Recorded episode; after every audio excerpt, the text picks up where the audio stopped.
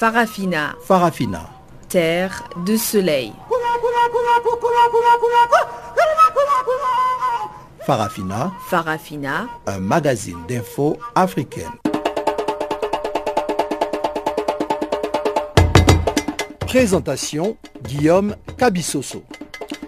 Bonjour à tous et merci pour votre fidélité à cette nouvelle édition de Farafina, le magazine des actualités en langue française sur Canal Afrique, la voix de la renaissance africaine. La mise en onde est entre les mains de Tebo Koumouchouéou et voici tout de suite ce qui constitue les grandes lignes de ce magazine. Au moins 5 personnes sont mortes et plus de 12 000 sinistrés à Madagascar après le passage du cyclone Enao. Il ne s'agit pas d'un assassinat politique, ce sont les premières conclusions dans l'enquête du meurtre d'un député marocain mardi à Casablanca. Vive réaction de l'opposition et de la société civile après l'arrestation du maire de Dakar accusé de détournement. Nous sommes au Sénégal. Voilà pour le grand titre. Place à présent à Pamela Kumba pour le bulletin d'information. Je vous retrouve tout juste après pour la suite de ce magazine des actualités.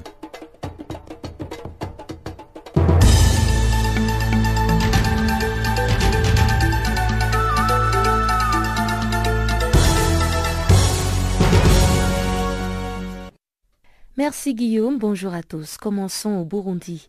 Le premier vice-président burundais, Gaston Sindimo, a déclaré sur les ondes de la radio nationale que le personnel des Nations Unies est manipulé par des hommes politiques. Il a ajouté que le personnel onusien donne par conséquent des rapports biaisés. Gaston Sindimo a également accusé le personnel des Nations Unies qui regorge d'étrangers d'être à l'origine des problèmes du pays. Il a aussi demandé au secrétaire général de l'ONU de remplacer tout son staff au Burundi afin de repartir sur de nouvelles bases. La sortie de Gaston Sindimo intervient au lendemain d'une demande de 19 organisations des droits de l'homme, dont Human Rights Watch, de sanctions ciblées contre les responsables des violations graves des droits humains au Burundi. En début de semaine, le conseiller spécial des Nations Unies pour la prévention du génocide, Adama Dieng, a mis en garde contre les risques de violence massive au Burundi. Au Mali, le drapeau malien et celui de l'Azawad flottent désormais côte à côte à Kidal après la prise de fonction officielle des autorités intérimaires dans cette localité du nord du pays. Dans la salle d'installation des membres de l'autorité intérimaire de Kidal, le représentant de l'État Mohamed Ag Erlaf, a accepté de s'asseoir à la table ornée par le drapeau azawadien. Et dans son discours de circonstance, le ministre a lancé un appel à l'État pour la remise en état d'urgence des services de base dont l'eau et l'électricité. Au dire de nos confrères d'Actu Mali, toutes les régions anciennes et celles créées sous le mandat d'Amadou Toumani Touré pourront être transformées en État. Elles sont au nombre de 19 et l'ensemble portera le nom de République fédérale du Mali. Cette option est une éventualité sur laquelle les différentes couches de la population malienne doivent réfléchir. La population des nouvelles régions non opérationnelles se chiffre à plus de 4 millions et ce chiffre suffit à 80% pour faire basculer une élection. Au Maroc, un suspect a été arrêté mercredi après l'assassinat par balle d'un député mardi soir à Casablanca. Âgé de 27 ans, et disposant d'antécédents judiciaires, le suspect avait déjà menacé la victime pour des différents personnels à caractère privé. Abdelatif Merdas, 53 ans, a été tué dans la soirée devant son domicile, selon un communiqué de la Direction générale de la Sûreté nationale. Le député aurait reçu trois coups de feu tirés d'un fusil de chasse, précise la même source. Son corps a été retrouvé inanimé à l'intérieur de sa voiture personnelle. Abdelatif Merdas était député de l'Union constitutionnelle, un parti libéral pour la circonscription de Ben Ahmed, localité à une soixantaine de kilomètres au sud-est de Casablanca. Les premiers éléments de l'enquête ont permis de recueillir des preuves matérielles de l'implication présumée de l'individu originaire de la ville de Ben Ahmed dans ce crime, selon la police. L'emprisonnement du maire de Dakar continue à causer du remous au Sénégal. Les opposants et la société civile accusent le gouvernement en place de procéder à l'élimination des potentiels candidats présidentiels de taille et ce jeudi, le pouvoir en place a réagi par le biais d'un communiqué. Le secrétariat exécutif permanent de Beno Bok Yakar, qui a porté Macky au pouvoir, a fustigé le comportement des avocats de Khalifa Sall ainsi que ses supporters qui, selon lui, tendent à faire croire à l'opinion publique nationale et internationale que cette décision de justice est le fruit d'un complot. Le communiqué précise que c'est l'utilisation frauduleuse de fonds publics destinés à la régie d'agence de la mairie de Dakar à hauteur d'un montant global d'un milliard 830 millions de francs CFA que le maire de Dakar, Khalifa Sall, et ses collaborateurs sont inculpés aujourd'hui. Le maire de Dakar et ses co-accusés sont aussi poursuivis pour association de malfaiteurs, escroquerie portant sur des deniers publics, blanchiment de capitaux et détournement de deniers publics. Et on termine à Madagascar, nouveau bilan après le passage du cyclone Enao. Au moins 5 morts et plus de 12 000 sinistrés, selon le Bureau national de gestion des catastrophes, dans la nuit de mercredi à jeudi. Le bureau fait également état de 7 blessés et 10 288 déplacés, notamment à Antananarivo, où des évacuations ont eu lieu dès mercredi en raison des pluies diluviennes tombées sur la ville. Après avoir touché la capitale, Enao a été reclassé ce jeudi par les services météorologiques malgaches en dépression tropicale.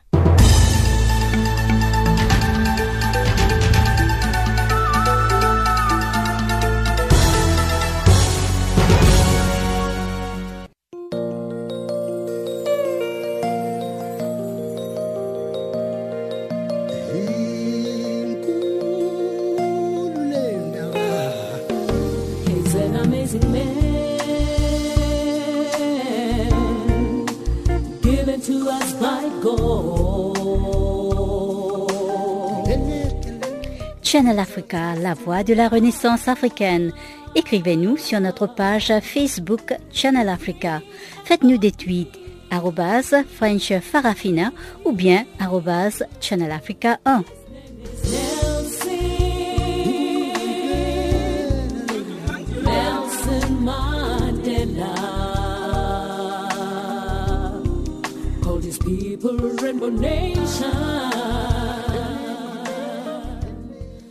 Rebonjour à tous. Affaire Khalifa Sall au Sénégal, des vives réactions de la part des opposants et de la société civile qui condamnent le président Macky Sall et son gouvernement. Forum social mondial, une organisation de la société civile sénégalaise, s'est indigné de l'arrestation du maire de Dakar dans cette affaire dite de la caisse d'avance. Emprisonné depuis, Khalifa Sall, qui risque la peine de 5 à 10 ans de prison pour détournement, ferait le frais de ses ambitions politiques, selon Mamadou Diouf, coordonnateur du Forum social mondial. Nous pensons qu'il n'a pas été possible et judicieux de boucler l'enquête d'un dossier dans deux semaines pour un dossier qui a été traité pendant un an dans les couloirs de la Cour des comptes, dans, les couloirs des, institutions, des organes de, contrôle. Et la précipitation par laquelle tout cela est arrivé dénote très clairement que c'est en fait une euh, sorte de guerre politique, mais qu'on a utilisé donc cette affaire-là pour tenter d'éliminer un adversaire politique potentiel. Voilà ce qui nous a fait penser qu'il était bon que les mouvements sociaux du monde, les organisations de la société civile qui travaillent aussi avec l'Union des mairies d'Afrique puissent prendre la parole et dénoncer cette précipitation, cette injustice et cette stigmatisation d'un adversaire politique potentiel. Voilà. Alors depuis un, petit moment, on a l'impression que euh, c'est une tendance qui règne sur les médias et les réseaux sociaux, euh, notamment en provenance du Sénégal. On dépeint un président Macky Sall qui apparemment muselle toute personne qui ose euh, avoir des ambitions politiques, que ce soit ouvertement dit ou non. Alors vous soutenez cette thèse, vous pensez aussi que c'est dans cette lignée que le maire de Dakar, Khalifa Sall, est tombé dans les filets de la justice? Et en tout cas, ça, lui ressemble. Ça lui ressemble très fortement de constater que Khalifa Sall, son parti politique, le PS, est dans la coalition gouvernementale, dans la coalition euh, qui a conduit dans le second tour le président Sall au pouvoir. Mais Khalifa Sall a dit dans cette coalition, oui, nous sommes avec vous dans la coalition, mais quand les élections vont venir, nous pensons et nous envisageons avoir un candidat et qu'à la suite maintenant des résultats, si vous voulez, on pourrait s'asseoir pour renégocier et revoir après ces élections les termes d'une nouvelle alliance selon les résultats qui vont arriver. Et voilà ce que le président et son équipe ne veulent pas entendre. Depuis 2012 jusqu'à maintenant, depuis 2012, au lendemain des élections présidentielles, le camp du chef de l'État a dit à Khalifa Sall, nous allons t'arracher la capitale à condition que tu, sauf, à condition, sauf si tu acceptes de venir te, militer dans notre parti. Comment est-ce qu'un parti gouvernemental qui a été amené euh, dans les rênes de l'État sur la base d'une coalition puisse arriver à cette option? Donc ça veut dire que ce que vous venez de dire tout à l'heure, et qu'on prête ses intentions à ses chefs d'État et à son gouvernement, à son, à son parti, c'est vrai.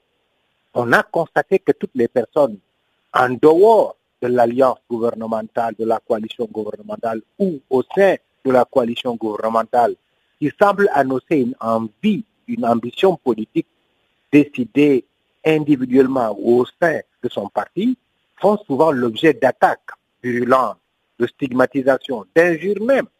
Et c'est sans doute pour tout cela qu'aujourd'hui on constate que oui, Khalifa Sall ayant déclaré qu'il pourrait, qu'il voudrait être candidat de son parti politique en 2017, Khalifa Sall déclarant qu'il souhaiterait que son parti ait une liste euh, à la liste euh, aux élections législatives et qu'après qu'on voie avec les autres partis comment aller à l'Assemblée nationale sous la bannière d'une coalition. Depuis qu'il a affirmé cela, mais il fait l'objet d'attaques, de stigmatisation, d'injures. Et c'est dans ce cadre, je crois bien, que tout le monde pourrait penser que oui, ce qui lui est arrivé aujourd'hui est en vérité le résultat de cette position politique courageuse.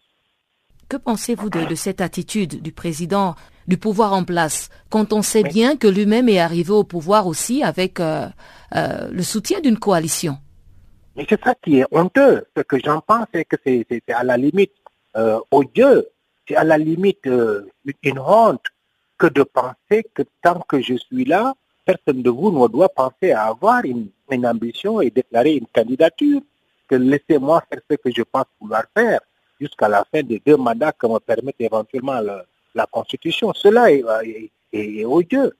D'autant plus qu'en 2012, quand il venait aux élections d'ailleurs, il avait lui-même défendu l'idée qu'il faut des candidatures plurielles.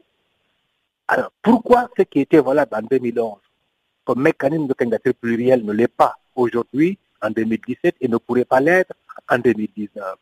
C'est pourquoi nous pensons que c'est une vision étriquée de la politique. C'est une vision à la limite égoïste de la politique que de penser à l'ère de la démocratie et de la mondialisation et qu'il faut laisser euh, un président faire ce qu'il veut jusqu'à la fin de son mandat et que quelqu'un d'autre ne pu avoir une ambition. Voilà ce que je pense. Au Maroc, pendant ce temps, un suspect a été arrêté en lien avec l'assassinat par balle mardi soir à Casablanca d'un député de l'Union constitutionnelle, un parti libéral. Abdelatif Merdas avait été mortellement atteint d'une balle à la tête avant de succomber peu après à ses blessures. Selon les premiers éléments d'enquête de la Direction générale de la Sûreté nationale, l'assassinat d'Abdelatif n'aurait rien à voir avec ses fonctions politiques. Voici les précisions depuis Casablanca de Fat Diata, directeur de publication du journal La Nouvelle Tribune. Alors écoutez, euh, de, façon officielle, euh, l'affaire, euh, l'enquête est toujours en, cours concernant cet, assassinat, mais le ministère de l'Intérieur marocain a publié il y a quelques heures un communiqué dans lequel il signalait à l'attention de l'opinion publique que un individu en relation directe avec cette, ce crime ignoble a été euh, arrêté, que des armes ont été saisies, notamment un fusil de chasse, ont été saisies euh, au domicile donc de ce prévenu, et que euh, apparemment les investigations étaient en cours pour déterminer la relation entre ces armes et les balles qui ont été retrouvées dans le véhicule de la défunte victime. Pour euh, les premiers éléments de l'enquête et pour l'opinion qui se dégage de cette, euh, cette triste affaire, ce n'est absolument pas un assassinat politique ou, euh, ou un, acte de ce genre, mais plutôt une affaire liée à des relations entre personnes et plutôt des relations histoire de couple légitime ou illégitime. Voilà, ce sont les premiers éléments qui, apparaissent euh, au vu de euh, les informations qui ont été distillées à la presse. Euh, bien sûr, c'est une affaire qui interpelle beaucoup l'opinion publique, mais on a très vite compris qu'il n'y avait rien d'autre qu'une histoire de privée il se trouve que la victime est un député, mais ce n'est pas sa mort n'est pas en lien avec ses activités politiques. D'ailleurs, ce n'était pas un homme connu pour ses activités politiques, mais plutôt pour être un homme d'affaires et un exploitant agricole dans la région de Casablanca. Voilà. Et donc là, ce sont les aveux du suspect qui a été non, arrêté. Il n'y a pas encore eu d'aveu. Il n'y a pas d'aveu.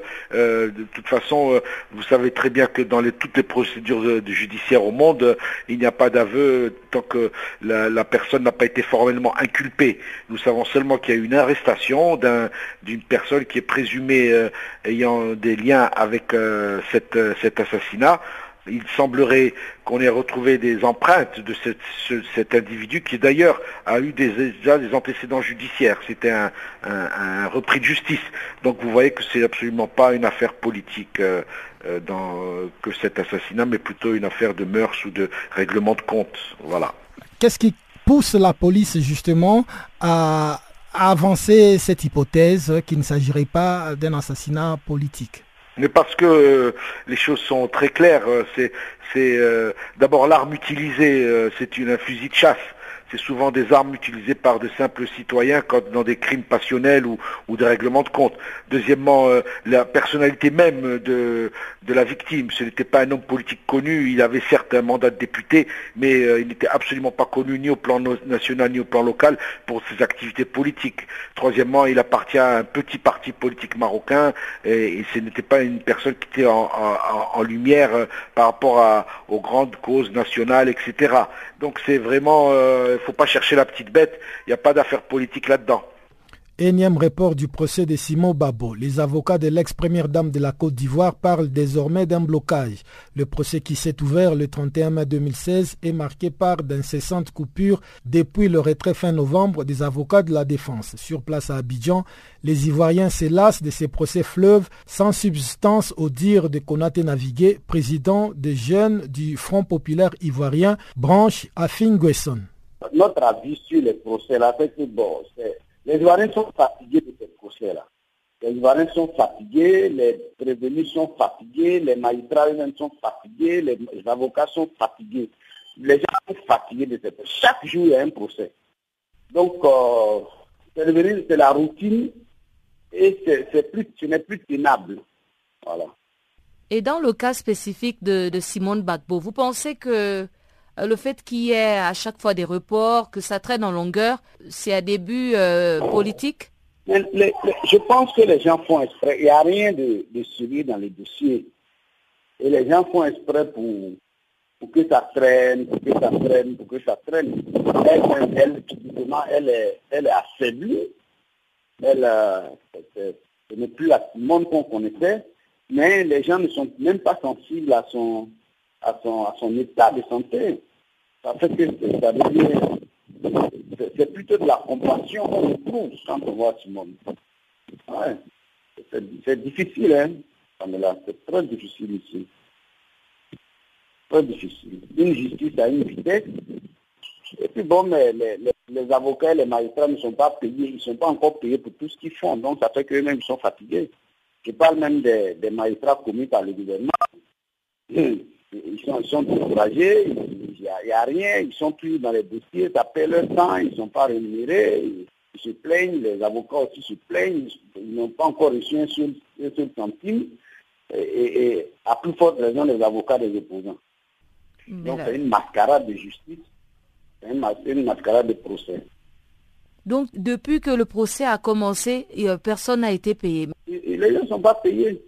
Ici, les finances sont, sont entre les, mains d'une aristocratie totalitariste doublée d'une plutocratie euh, monarchique.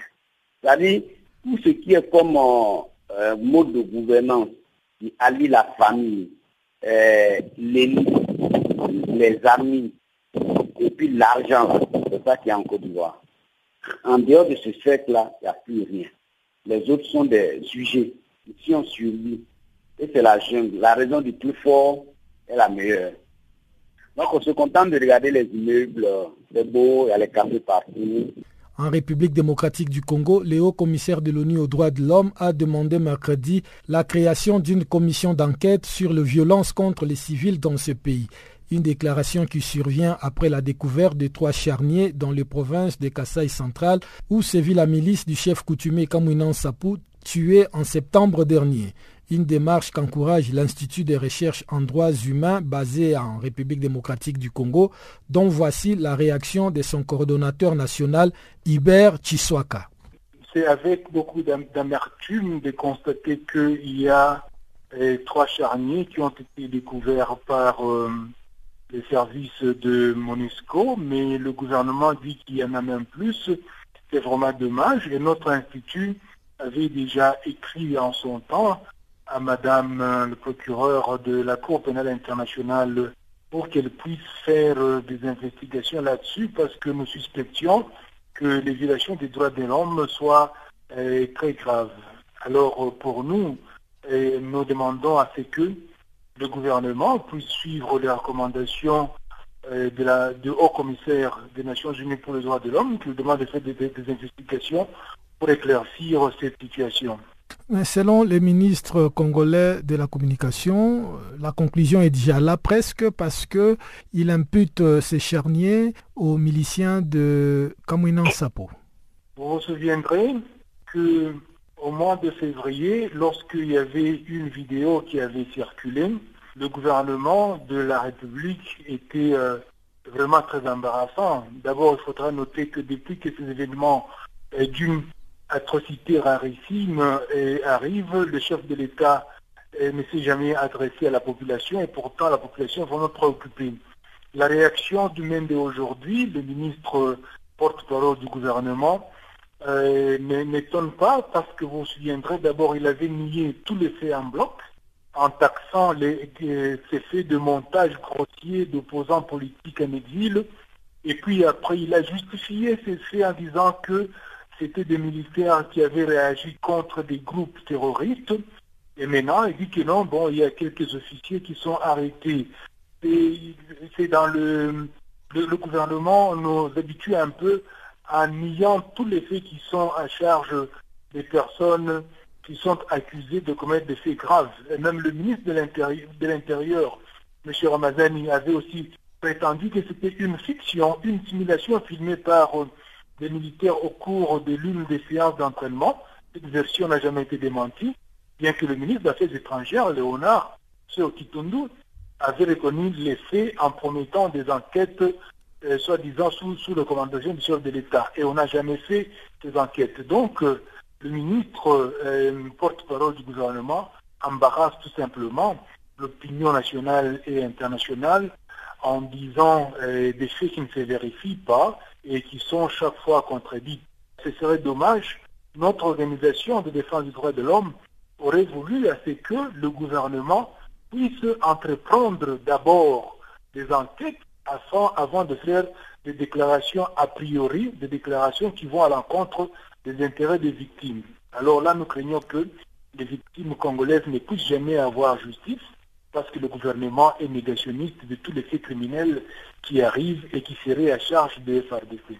Au total, combien de corps contiendraient ces charniers qui ont été jusque-là découverts? À lire le rapport, on n'a pas donné euh, des nombres exacts, mais on dit qu'on a découvert les charniers, au moins trois. C'est pour ça que euh, le bureau conjoint, plutôt le, le Haut Commissariat des Nations Unies aux droits de l'homme demande à ce que le gouvernement puisse entreprendre des enquêtes et nous espérons que ces enquêtes pourront bien éclairer l'opinion nationale et internationale et que les présumés auteurs peuvent être traduits en justice.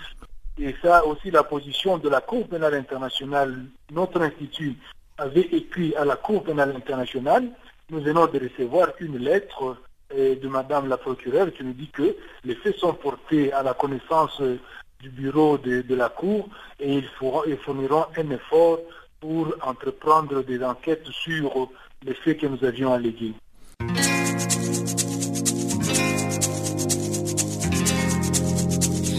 Vous écoutez Farafina, un programme en français sur Canal Afrique émettant de Johannesburg.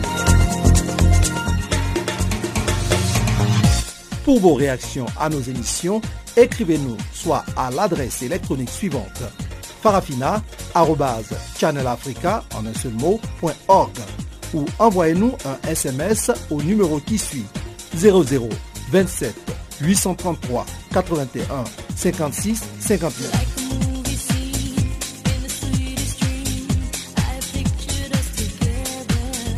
Notre adresse électronique farafina.channelafrica en un seul mot, ou par SMS 0027 833 81 56 59.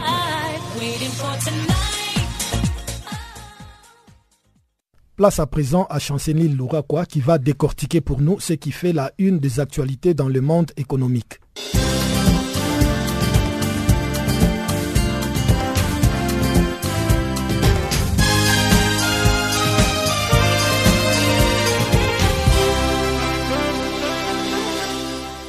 Bonjour, chers auditeurs de Channel Africa. La Banque centrale du Ghana annonce ce jeudi la fermeture de deux institutions financières pour non-conformité. Il s'agit d'Agro Development Service Limited basé à Sunyani et d'Ebron Financial Investment Limited situé à Tema. C'est en effet suite à une enquête que la Banque centrale a conclu que les activités de l'Agro-Development Service Limited n'étaient pas conformes aux lois et règlements édictés. Il est aussi reproché à Hebron Financial Service Investment Limited d'avoir fait du changement sans y être autorisé. Ainsi, la Banque centrale du Ghana invite les usagers à arrêter leurs transactions auprès des institutions frappées par l'interdiction. Les conseils d'administration du groupe de la Banque africaine de développement a approuvé le mercredi un nouveau document de stratégie pays pour le Royaume du Maroc. Ces documents portent sur la période comprise entre 2017 et 2021. Les dix documents exposent les programmes de collaboration entre la Banque africaine de développement et les Maroc pour les cinq prochaines années. L'objectif principal est d'accompagner le Maroc dans ses efforts pour créer les conditions requises afin que s'accélère la transformation structurelle de son économie et la création d'emplois en faveur d'une croissance plus résiliente et inclusive. La Banque africaine de développement portera une attention particulière à l'industrialisation de l'économie marocaine via les petites et moyennes entreprises et les secteurs exportateurs. C'est en finançant des opérations à même de lever les contraintes que subissent petites et moyennes entreprises dans le développement et les secteurs exportateurs, des sortes d'encourager afin de soutenir les développements des tissus industriels. La Banque africaine de développement se concentrera aussi sur la question de l'emploi pour les populations les plus fragiles,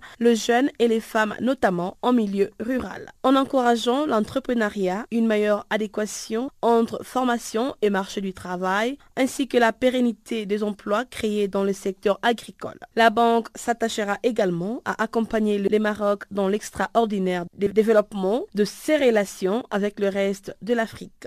Pour ce faire, la Banque africaine de développement aidera à l'accélération des échanges commerciaux et des investissements tout en prodiguant des conseils ciblés et en accordant des financements à des projets du secteur privé ainsi qu'à des infrastructures d'échange, à l'instar des plateformes logistiques et portuaires. La BAD encouragera également le Maroc à partager l'expérience et les savoir-faire qu'il a su développer avec ses partenaires africains. Notons qu'en séjour, le Maroc est le plus important client de la Banque africaine de développement et concentre un portefeuille actif des projets avec 35 opérations en cours qui représentent un engagement financier de près de 2,5 milliards de dollars.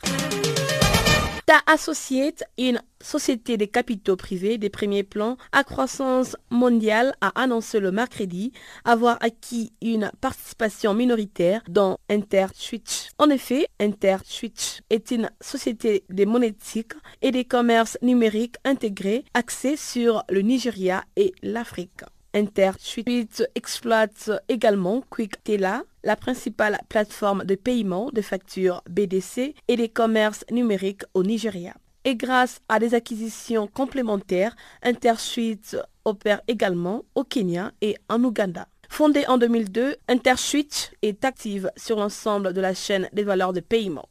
Rappelons qu'InterSwitch occupe une position de leader sur le marché émergent, en particulier sur le marché des cartes de débit, qui constitue 99% de toutes les cartes au Nigeria. En Tunisie, à l'issue d'une convention de partenariat organisée récemment au siège de la compagnie Tunis Air, Tunisia Africa Business Council s'est associé pour booster la déserte africaine. Pour ce faire, Tunis Air, dont les réseaux actuels comptent 10 villes africaines, entend donc de lancer plusieurs nouvelles dessertes afin de développer son trafic de connexions via son hub des Tunis. À cette occasion, le président directeur général Elias Nakbi a indiqué que la compagnie lancera son premier vol le 27 mars prochain de Tunis à Conakry avec une fréquence de deux vols hebdomadaires vers la capitale guinéenne. Tunis Air reliera également Tunis à Douala et N'Djamena grâce à un vol combiné à raison de deux fréquences par semaine et c'est de l'été 2018. De même et à partir de l'été 2019, la Libreville sera desservie à raison de deux vols par semaine. La ligne à destination de Benin sera lancée avant la fin de cette année. Cette liaison opérera deux vols par semaine via la Côte d'Ivoire. La liaison Tunis-Abidjan sera consolidée avec désormais un vol quotidien durant l'été 2017. Quant à la capitale sénégalaise, elle sera reliée à Tunis avec six vols par semaine contre quatre actuellement. À la fin de cette année, la compagnie pourra se prévaloir de desservir 13 destinations africaines à raison de 62 liaisons hebdomadaires.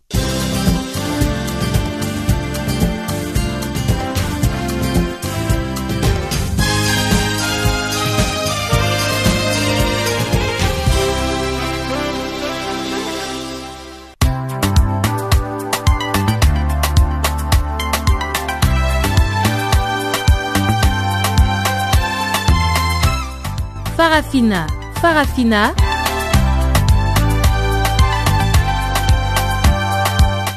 L'actualité panafricaine en français? Ah bon? Mais oui, c'est tous les jours de lundi à vendredi 16h GMT. Sur Channel Africa, la voix de la Renaissance africaine.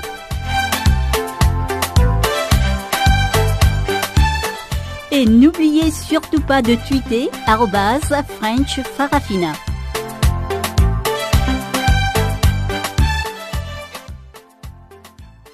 Au moins 5 personnes sont mortes et plus de 12 000 sinistrés à Madagascar après le passage du cyclone Enao, selon un nouveau bilan communiqué par le Bureau national de gestion des catastrophes dans la nuit de mercredi à jeudi. On en fait le point dans ses comptes rendus de Chanceline Louraquois.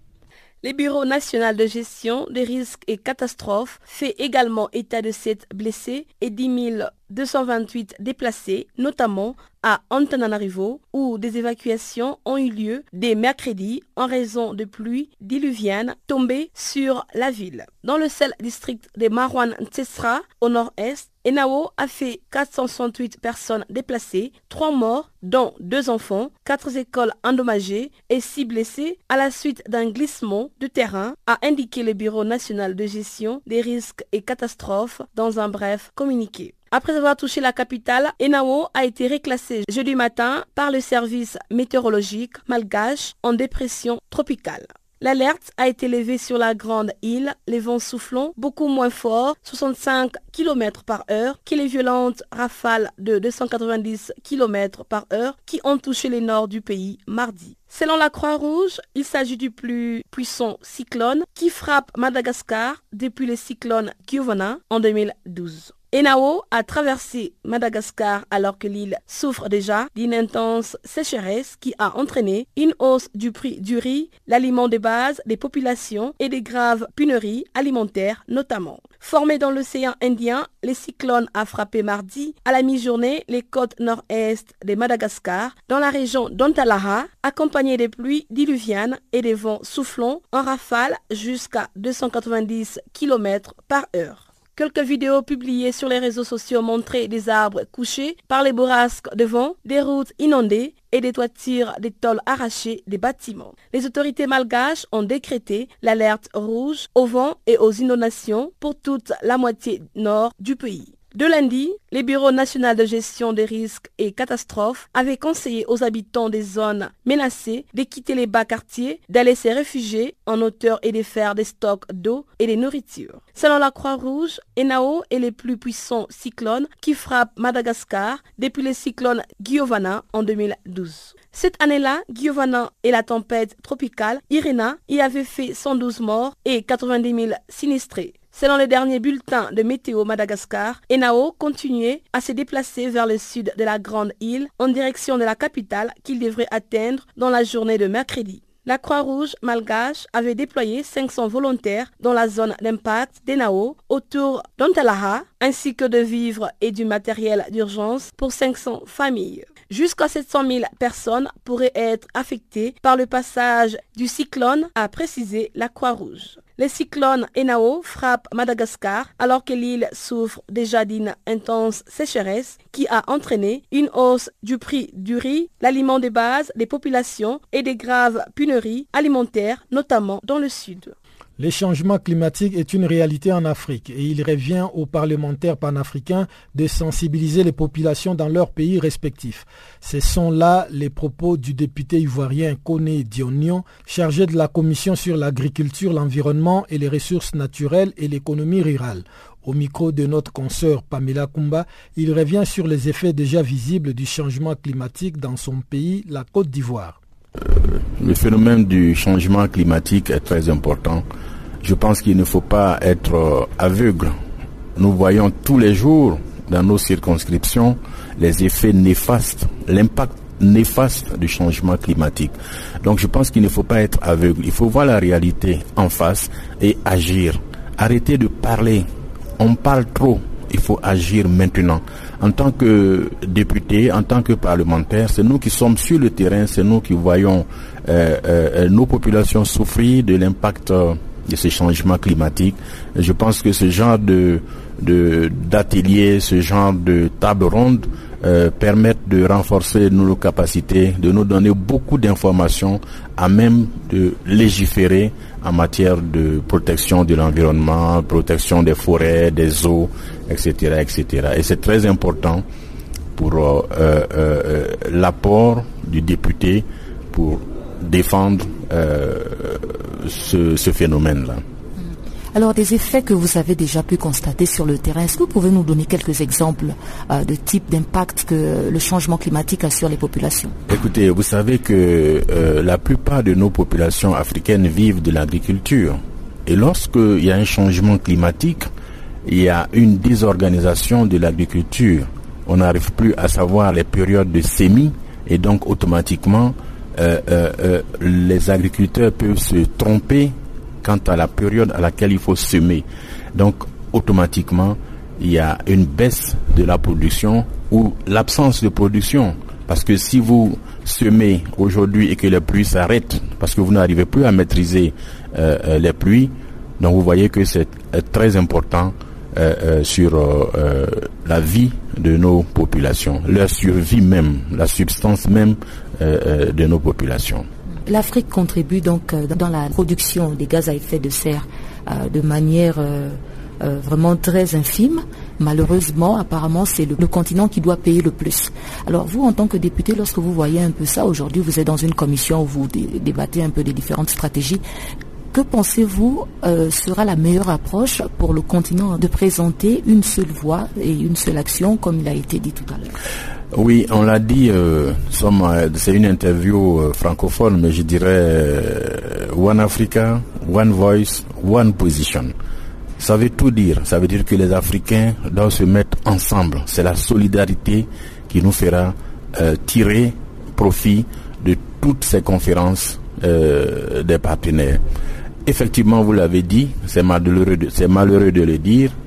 L'Afrique, aujourd'hui, veut amorcer son développement et il y a ce problème de changement climatique qui fait que si on y prend garde, certains pays risquent d'être à la traîne. C'est pour cela qu'il faut se mettre ensemble pour parler d'une seule voix, avoir une seule position face aux puissants pays industrialisés qui ont produit des gaz à effet de serre pour se développer et aujourd'hui, face à la réalité du changement climatique, nous sommes tous obligés de constater que nous devons produire moins de gaz, ce qui veut dire qu'il faut trouver des alternatives, notamment en matière d'énergie, pour utiliser des énergies renouvelables, etc., etc.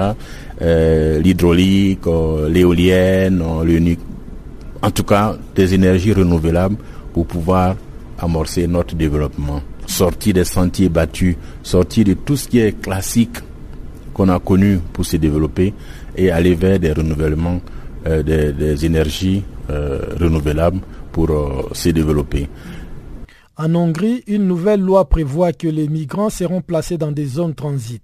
Ils y seront détenus dans l'attente d'une décision définitive concernant leur demande d'asile. Lors d'un point de presse à Genève, un porte-parole du HCR a déclaré que son agence était profondément préoccupée au sujet de cette nouvelle loi qui prévoit la détention automatique de tous les demandeurs d'asile, parmi lesquels de nombreux enfants.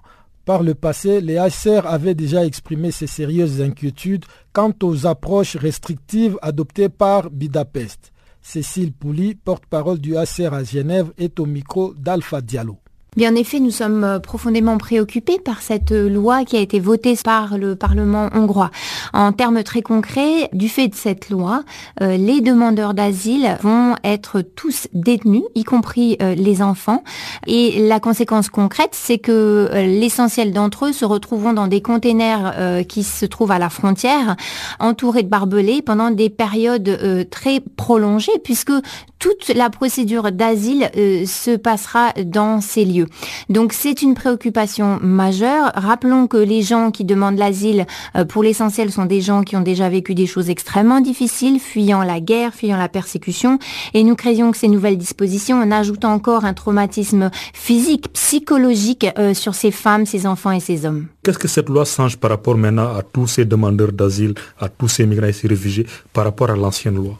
Alors à l'heure actuelle, les demandeurs d'asile qui arrivent en Hongrie et qui ne sont d'ailleurs euh, pas très nombreux, il y a eu euh, à peu près 900 nouvelles demandes depuis euh, le début de l'année, vous voyez, ce ne sont pas des gros chiffres dont on parle, ces gens peuvent rester dans des centres ouverts. Là, ils seront tous transportés près de la frontière, ils resteront dans des centres fermés, dans ces containers, dans des conditions vraiment difficiles. Et en quoi cela viole le droit international, le droit international humanitaire? La détention des réfugiés et des demandeurs d'asile est possible, mais elle n'est justifiable au regard du droit européen ou du droit international que sur des bases extrêmement limitées et elle ne devrait avoir lieu que de manière nécessaire, proportionnelle et raisonnable.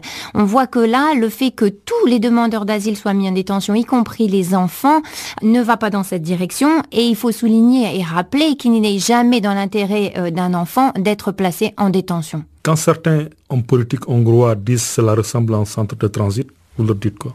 Ça n'est pas un centre de transit puisque les gens ne peuvent pas en sortir. Donc, euh, sachant que les demandes d'asile euh, peuvent durer prendre euh, jusqu'à un an, voyez que pendant un an, ils seront enfermés dans ces containers. Et vous leur conseillez quoi comme solution alternative par rapport à la, détention de ces migrants, de ces requérants d'asile et ces réfugiés? Eh bien, il faut changer euh, cette loi qui vient d'être adoptée. Elle n'est pas conforme euh, aux droits euh, des réfugiés, elle n'est pas conforme au droit international, elle n'est pas conforme au droit européen. les centres de réception ouverts qui existaient offraient des conditions propices. Pour certains, ils avaient suffisamment d'espace, etc. Donc, c'était une solution suffisamment satisfaisante. Rappelons que vu le nombre très limité de demandeurs d'asile et de réfugiés, d'ailleurs reconnus, qui sont à peine 4000 en Hongrie, donc on ne peut pas parler de chiffres massifs, il n'y a aucune nécessité d'aller vers la détention euh, systématique de tous les demandeurs d'asile. Est-ce que les autorités de Budapest ont exprimé au niveau de vos équipes sur place d'IHR par rapport aux zones où elles entendent mettre ces, centres de détention pour ces migrants Alors effectivement, euh, le projet parle de les établir dans les centres de transit. Il y a déjà des containers qui existent, sachant qu'à la frontière entre la Hongrie et la Serbie, il y a à peu près une cinquantaine de personnes qui sont autorisées dans cette zone de transit où leur demande euh, d'application peut être déposée et elle est passée en revue. 50 demandes par semaine, donc c'est un nombre extrêmement limité. Euh, donc les containers existent déjà. donc on voit tout à fait le côté tout tout à fait concret euh, qui va être mis en œuvre suite à l'adoption de cette loi et ce n'est pas du tout une bonne nouvelle pour les demandeurs d'asile. Euh, rappelons que demander l'asile n'est pas un crime. Généralement, quels sont ces ressortissants de pays qui choisissent d'emprunter le chemin de Budapest, de la Hongrie, pour essayer de rentrer en Europe? Alors la majorité des gens parmi les demandeurs d'asile sont originaires d'Afghanistan, d'Irak et de Syrie. Donc des ressortissants de pays en guerre Oui, effectivement. La loi a été votée. Est-ce que vous n'avez pas peur que cette loi fait des émiles ailleurs en Europe? Bien entendu, c'est un très mauvais exemple et nous appelons bien sûr les autres pays européens à ne pas suivre euh, cet exemple extrêmement dommageable euh, et nous appelons les autorités hongroises à revenir sur cette décision. Parlons à présent de cet appel à la vigilance dans l'utilisation des antimicrobiens sur les animaux de l'élevage.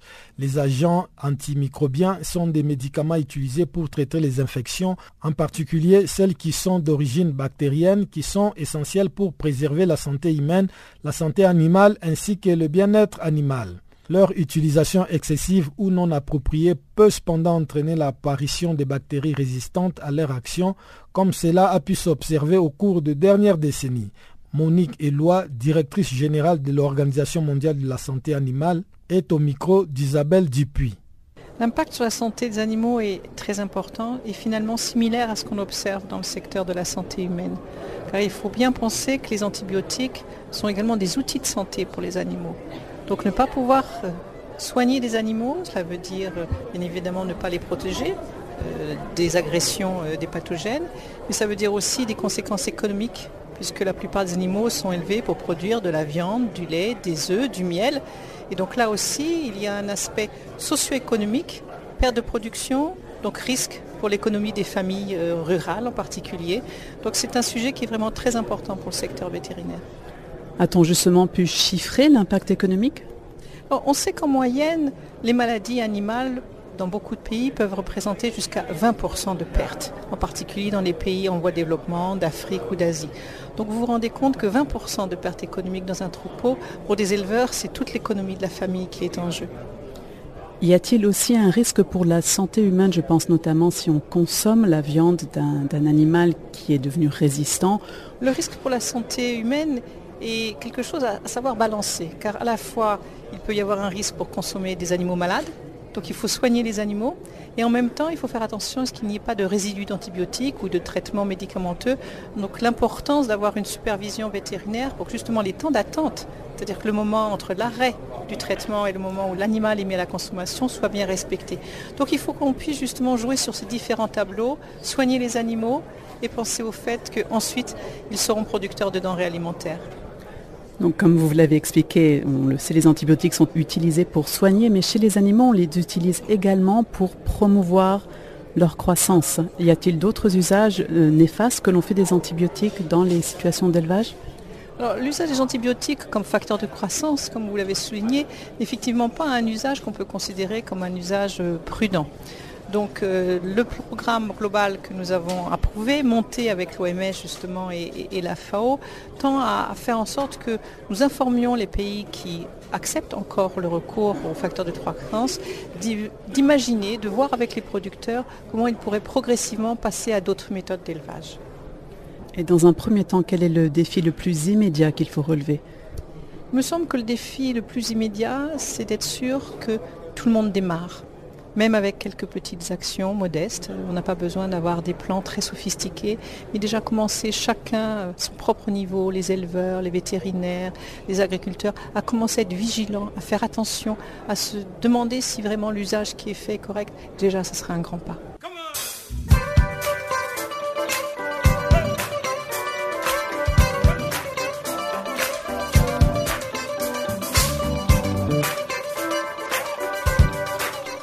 Farafina, votre rendez-vous hebdomadaire sur Channel Africa, la radio panafricaine. Farafina, votre programme des actualités en langue française sur Channel Africa.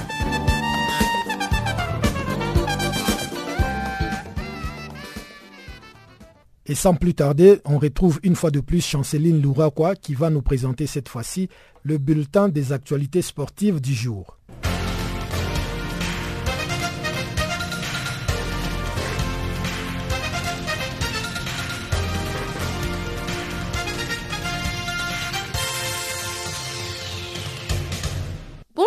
Notre bulletin des sports s'ouvre avec une rencontre de la deuxième demi-finale de la Coupe d'Afrique des Nations de moins de 20 ans 2017. Le Sénégal s'oppose à la Guinée ce jeudi 9 mars en Zambie. En attendant de connaître le vainqueur de cette deuxième demi-finale, les Chipolopo Juniors sont d'ores et déjà qualifiés pour la finale. Pays organisateur de la Coupe d'Afrique des Nations de moins de 20 ans 2017, la Zambie a obtenu son ticket le mercredi pour la finale de la compétition. Juste après sa victoire sur les scores d'un but à zéro contre l'Afrique du Sud lors de la première demi-finale. Le jeune Chipolopo ont pris le meilleur grâce à un but d'Edouard Chilufia pendant la prolongation à la 109e minute. De l'autre part, l'Afrique du Sud, qui avait déjà validé son billet pour les mondiales de la catégorie, tentera de se consoler lors du match pour la troisième place prévu le 12 mars prochain. Au Mali, les ministères des Sports annoncent ce jeudi la dissolution de l'organe directeur de la Fédération malienne de football. Ce ministère justifie sa décision par la persistance de la crise au sein du football malien. À la place de l'organe dissous, le ministère des Sports a mis en place un comité provisoire chargé de gérer, d'organiser, d'animer, de promouvoir et de développer le football au Mali. Ce comité a pour mandat de réunifier la famille du football malien, d'organiser une assemblée générale élective, de professionnaliser les championnats nationaux et de plancher sur les problèmes d'encadrement des équipes nationales. La sélection d'Angola a nommé le mercredi Roberto Bianchi au poste de sélectionneur. Le Brésilien Roberto Bianchi a été nommé pour prendre le règne de Palanca Negra en remplacement de José Quilamba, intérimaire depuis 2015. C'est le quatrième Brésilien à diriger l'équipe d'Angola. Roberto Bianchi a pour mission de qualifier l'Angola à la Coupe d'Afrique des Nations 2019 et de la faire progresser au classement de la FIFA. Actuellement, l'Angola est classé au 148e rang de la dernière édition du classement mondial de la FIFA. Il se trouve dans le groupe I des éliminatoires de la prochaine compétition continentale en 2019 avec le Burkina Faso, les Botswana et la Mauritanie. Rappelons que Bianchi, entraîné depuis l'an dernier l'équipe du Petro de Luanda, le club de la Compagnie nationale de pétrole angolaise, dirigée par Isabelle Dos Santos, la fille de l'actuel chef de l'État, José Edouard Dos Santos. En République démocratique du Congo, le sélectionneur Florent Ibenge a annoncé le mercredi qu'il ne compte pas renouveler son contrat qui s'achève d'ici la fin de l'année 2018. Il déclare, je cite, J'ai un contrat, je dis que je n'allais pas les renouveler tout simplement. Fin de citation. Il a ajouté qu'il s'inscrit dans un véritable projet, non seulement chez les jeunes, mais aussi avec les seniors actuels pour essayer de leur donner un avenir. Selon ses propos, le sélectionneur Florent Ibenge quittera également ses fonctions à la tête de l'équipe locale et d'entraîneur principal de l'AS Vita Club afin de se tourner vers la formation. Florent Ibenge s'est également dit fatigué par la pression et les critiques entourant chaque défaite et l'élimination en quart de finale de la Coupe d'Afrique des Nations 2017 tenue récemment au Gabon. Pour rappel, le sélectionneur Florent Ibenge a mené les Léopards à la troisième place de la Coupe d'Afrique des Nations 2015 et au sacre du Chan 2016. Le staff technique de la Fédération togolaise de cyclisme a dévoilé le mercredi une liste de coureurs retenus dans le cadre de la 26e édition du Tour du Togo. Au total, 16 personnes sont retenues pour la mise au vert qui va durer un mois dans les clotos. À la fin, 12 coureurs seront sélectionnés pour former des équipes de 6 pour les Tours internationaux du Togo prévus du 11 au 16 avril prochain. Parmi tant d'autres, nous retrouvons les numéros 1 togolais Akanga Abdou, Raouf et quelques anciens noms tels que Daku Edem, Tulassi Dozi, Aounou, Michel et autres. Cette sélection a été faite après la course de présélection organisée par la fédération le 25 et le 26 février dernier. Pendant cette époque, une quarantaine de coureurs avaient pris part à cette épreuve.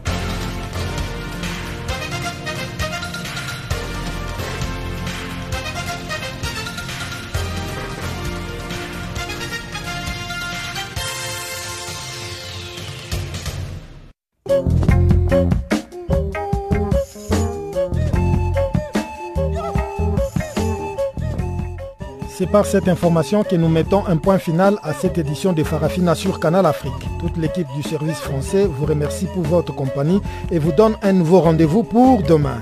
En attendant, Guillaume Cabissoso vous souhaite de passer une agréable journée ou soirée selon le lieu d'où vous nous recevez. Au revoir.